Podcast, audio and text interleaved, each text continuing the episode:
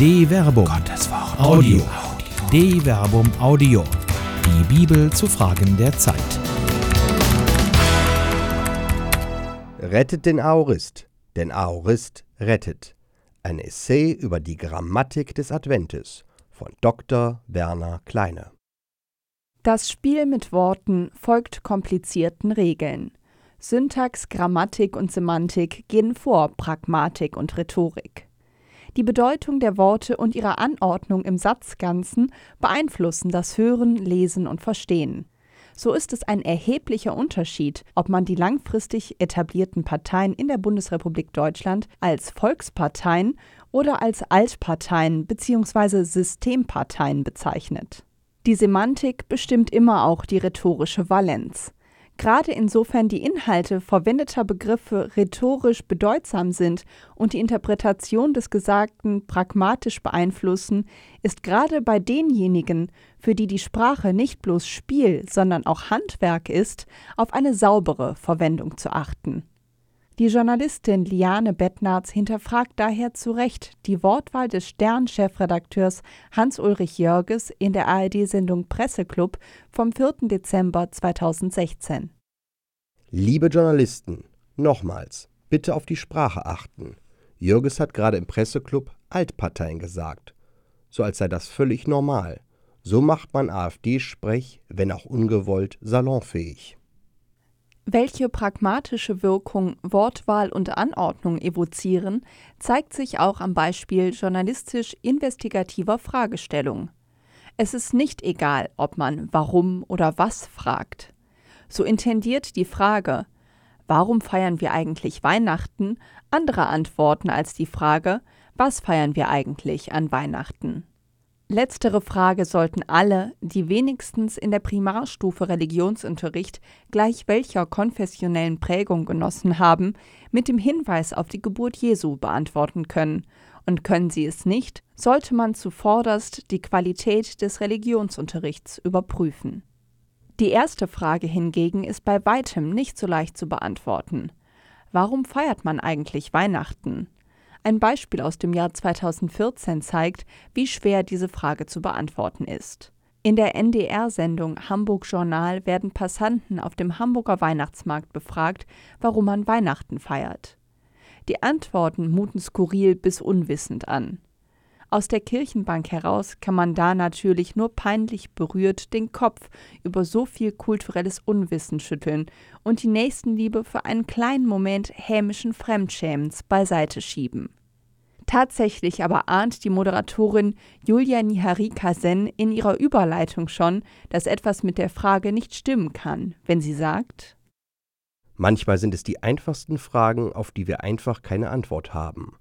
Oder was würden eigentlich Sie sagen, wenn ich Sie jetzt fragen würde, warum feiern wir eigentlich Weihnachten?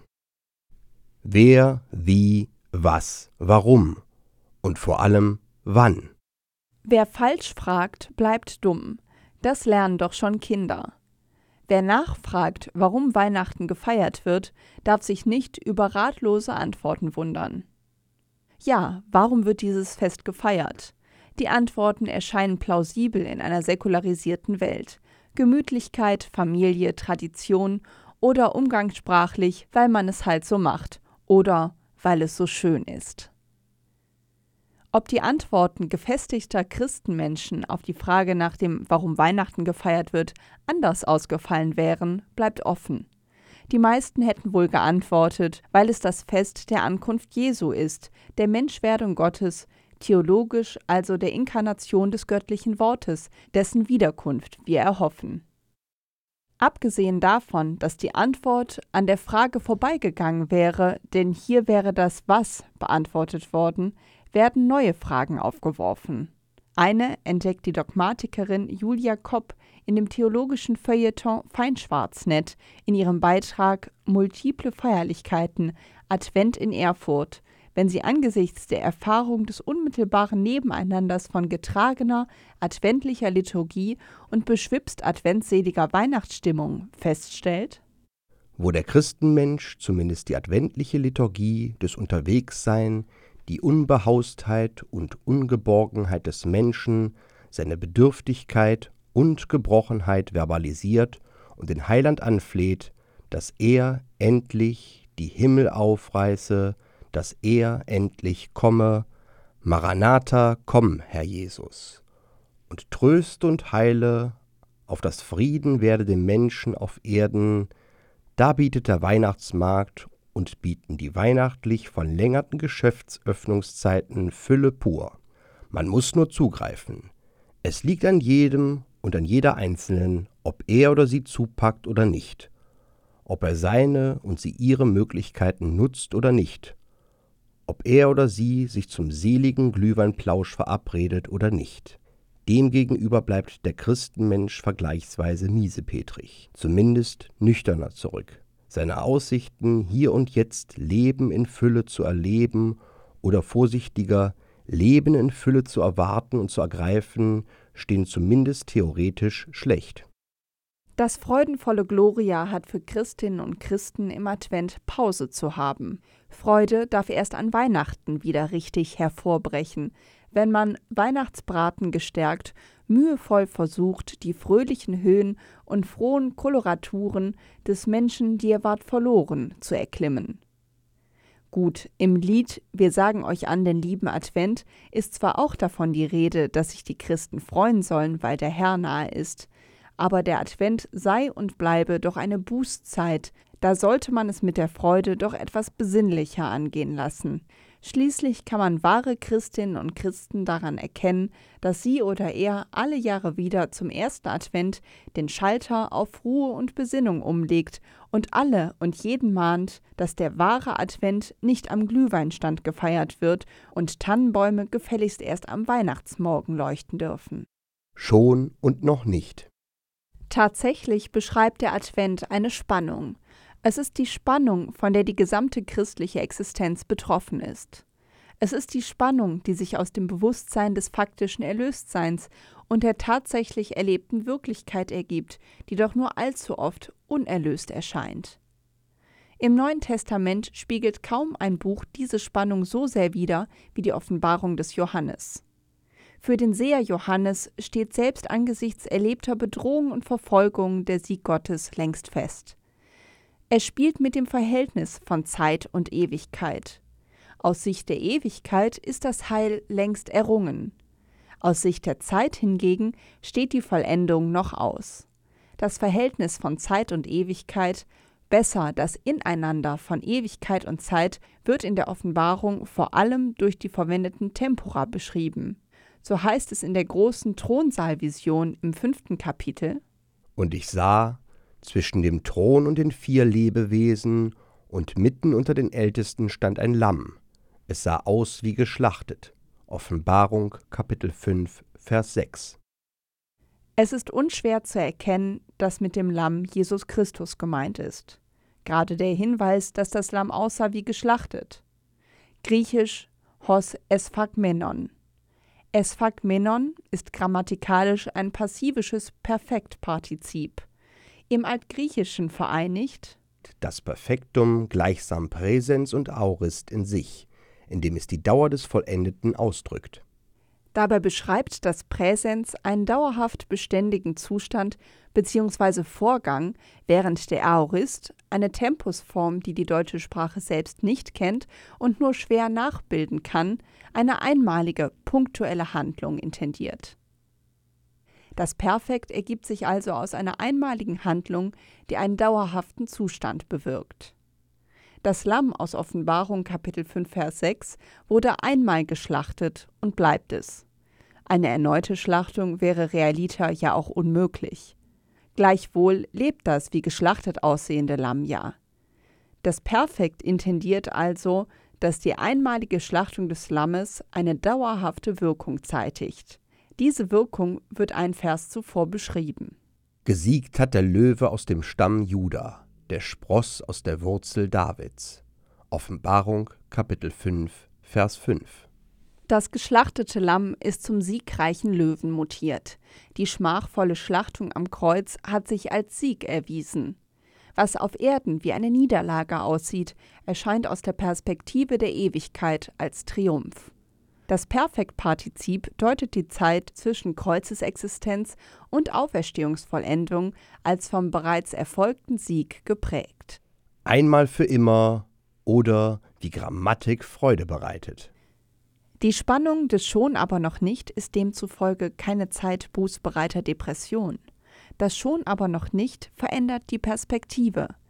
Es weitet den Blick auf das bereits errungene Heil, das sich schon ereignet hat, auch in scheinbarer Unerlöstheit ereignet und schlussendlich endgültig offenbar werden wird. Das Heil braucht nicht neu errungen oder verdient zu werden. Es ist schon wirksam durch den Kreuzestod und die Auferstehung Jesu. So heißt es im ersten Timotheusbrief: Denn einer ist Gott, einer auch Mittler zwischen Gott und den Menschen, der Mensch Christus Jesus, der sich als Lösegeld hingegeben hat für alle, ein Zeugnis zur vorherbestimmten Zeit. 1 Timotheus Kapitel 2 Vers 5 bis 6. Nicht ohne Grund verwendet der Autor hier für das Hingegeben das Aoristpartizip dus. Die Hingabe Jesu am Kreuz war ein einmaliger, punktueller, mithin unwiederholbarer Akt. Der durch die Hingabe bewirkte Zustand des Heils gilt nun. Man kann ihn weder tilgen noch vermehren. Er ist Fakt. Er ist perfekt. Wie grundlegend dieses Bewusstsein für die frühen Christen war, zeigt sich daran, dass der in 1 Timotheus Kapitel 2 Vers 5 bis 6 ausgeführt und auristisch geprägte Gedanke mehrfach wiederholt wird. Er findet sich noch in 2 Timotheus Kapitel 1 Vers 10 bis 11, ebenso wie in Titus Kapitel 1 Vers 2 bis 3. Auch Paulus führt den Aspekt schon aus. Wir wissen doch, unser alter Mensch wurde mitgekreuzigt, damit der von der Sünde beherrschte Leib vernichtet werde und wir nicht Sklaven der Sünde bleiben. Denn wer gestorben ist, der ist frei geworden von der Sünde. Sind wir nun mit Christus gestorben, so glauben wir, dass wir auch mit ihm leben werden. Wir wissen, dass Christus von den Toten auferweckt nicht mehr stirbt.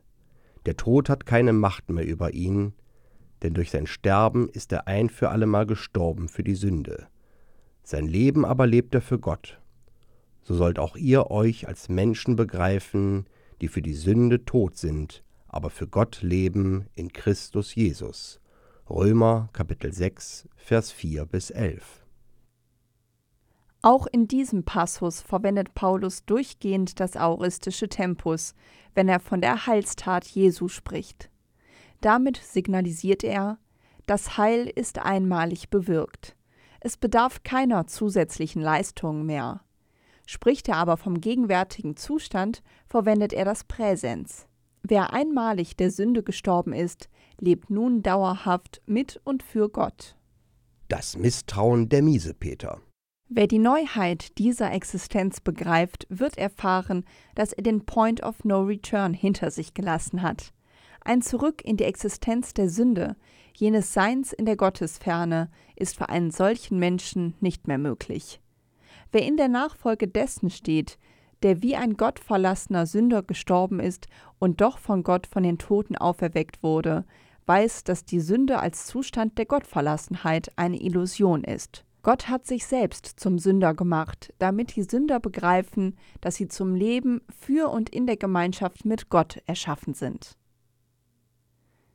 Freilich erlebt der Mensch immer wieder, dass er fähig zu Schuld ist. Und diese Fähigkeit nährt den Zweifel an der Größe Gottes. Viele Glaubende denken Gott allzu menschlich. Sie denken ihn klein. Sie berufen sich darauf, dass sie alles zur größeren Ehre Gottes täten, als wenn die Ehre Gottes vergrößert werden könnte. Tatsächlich aber schrumpfen sie Gott damit auf menschlich handhabbare Maßstäbe zusammen. Und Menschen rechnen ihre Schulden gegeneinander auf. Wer Gott so denkt, kann nicht mit Gott glücklich werden. Er ist ständig darum besorgt, ob Gott ihm sein Fehlverhalten nicht doch anrechnet. Statt die Freude über Gottes große einmalige Tat dauerhafter Befreiung von der Sünde in die Welt zu tragen, rufen sie ständig zu einer Buße auf, die eine Schuld tilgen möchte, deren Schuldschein durch Jesus Christus doch längst zerrissen wurde. So besingt es der Kolosserbrief. Er hat den Schuldschein, der gegen uns sprach, durchgestrichen und seine Forderungen, die uns anklagten, aufgehoben. Er hat ihn dadurch getilgt, dass er ihn an das Kreuz geheftet hat. Kolosser Kapitel 2 Vers 14. Die aufmerksame Leserin und den aufmerksamen Hörer des altgriechischen Urtextes würde es nicht wundern, wenn er hier das auristische Tempus vernimmt. Freude für alle Tage. Für Paulus ist diese Erkenntnis Anlass zu einer grundlegenden Freude, die im wahrsten Sinn des Wortes alltäglich sein soll.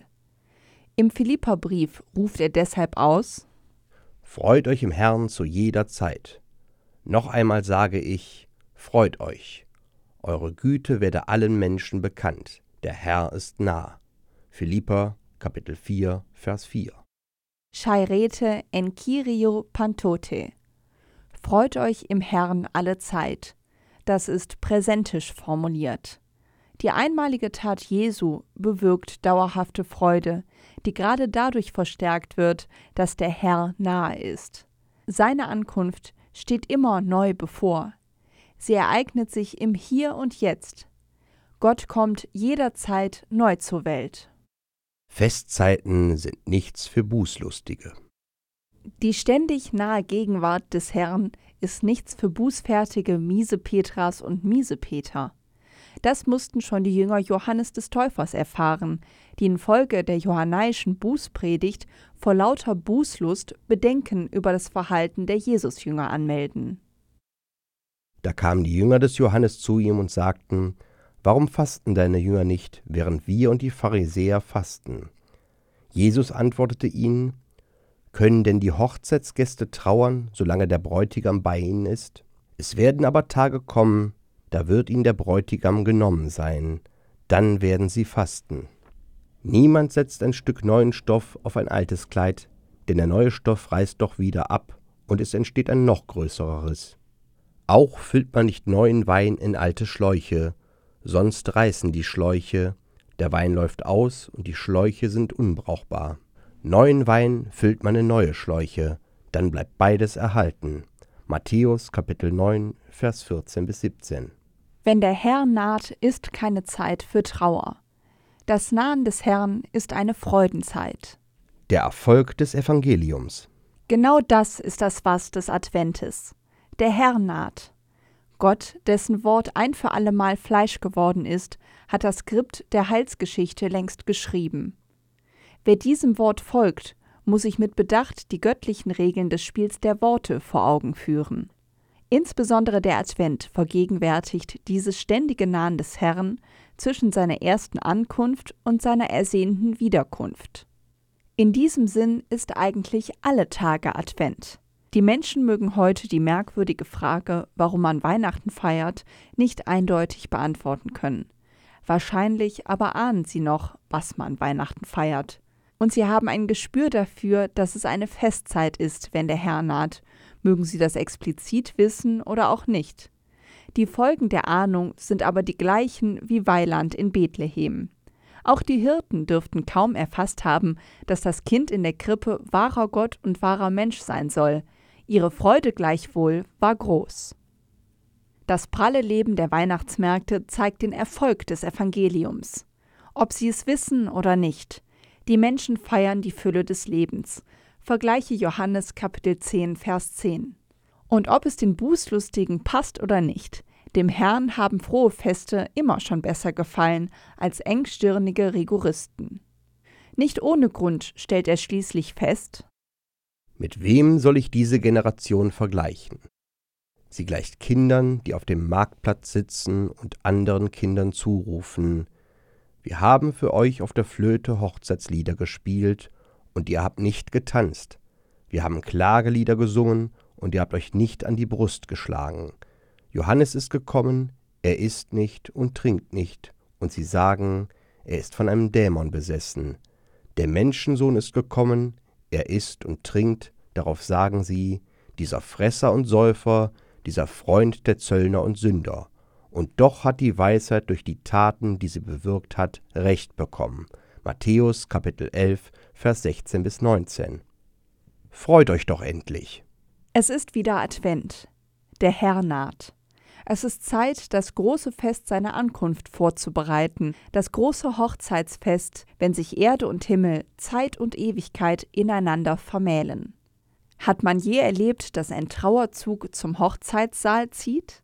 Was werden die antworten, die nicht jetzt schon festlich gekleidet und frohgestimmt für das große Fest bereitet sind? Freut euch doch endlich, sonst ergeht es euch wie dem, der im Festsaal auf die Frage des Königs, warum er denn kein Festgewand anhabe, nichts zu sagen wusste. Vergleiche Matthäus Kapitel 22, Vers 1 bis 14. Da befahl der König seinen Dienern, bindet ihm Hände und Füße und werft ihn hinaus in die äußerste Finsternis. Dort wird er heulen und mit den Zähnen knirschen. Matthäus Kapitel 22, Vers 13. Es ist Advent. Der Herr ist nah. Das große Fest steht bevor. Nein, es hat doch schon längst begonnen. Lasst uns feiern. Freut euch, ihr Christen, freuet euch sehr. Eine Produktion der Medienwerkstatt des katholischen Bildungswerks Wuppertal Solingen-Remscheid. Autor Dr. Werner Kleine. Sprecher Jana Turek und Marvin Dillmann.